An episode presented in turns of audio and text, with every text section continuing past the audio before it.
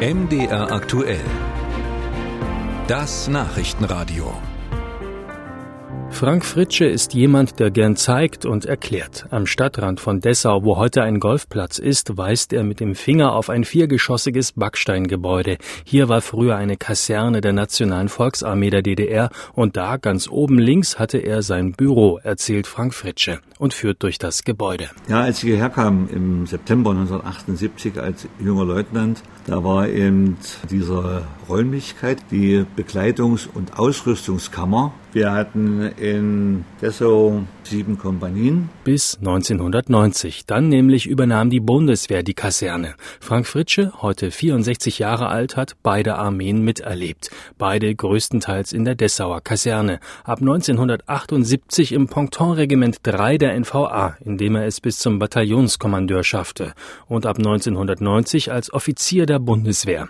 Der Übergang zum Klassenfeind lief damals reibungslos, erinnert sich Frank Fritsche. Ideologische Zweifel? Nein, die habe er nicht gehabt. Obwohl es in allen Beurteilungen drinnen steht, ja, ich war nicht der Kommunist. Der innere Glaube hat gefehlt. Das durfte man nicht sagen und nicht zeigen. Aber ich habe mir schon auch zu NVA-Zeiten solche Fragen gestellt. Warum sollten wir als Soldaten der NVA auf einen Menschen schießen, der im Westen ist? Das könnte genauso gut ein Schulkamerad gewesen sein von mir, meine Tante gewesen sein, das war meine einzige Westverwandtschaft. 11.000 NVA-Soldaten übernahm die Bundeswehr nach eigenen Angaben. Zum Vergleich, Ende der 1980er Jahre hatte die NVA noch knapp 180.000 Soldaten.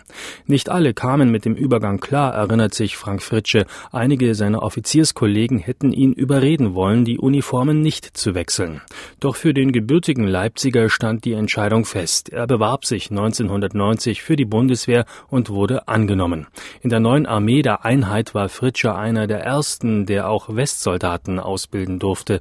Er war in Ingolstadt und Koblenz zu Lehrgängen unterwegs. Dort überraschte ihn zunächst ein anderes Verständnis von Disziplin und Ordnung. Mir ging es so, mir hat das oft gefehlt, wenn man in einen Bereich kam im Westen, dass es da nicht gerade ordentlich aussah.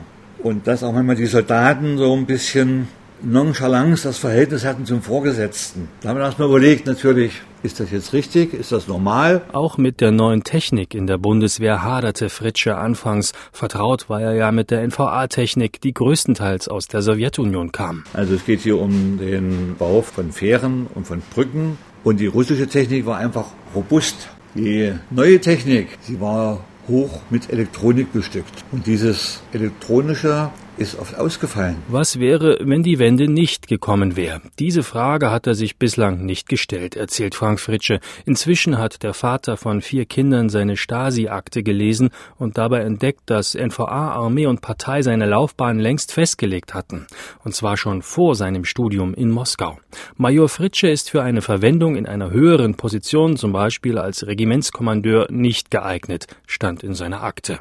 Ohne Wende, so weiß Frank Fritsche heute, wäre er wohl in einer Lehreinrichtung der NVA als Ausbilder gelandet.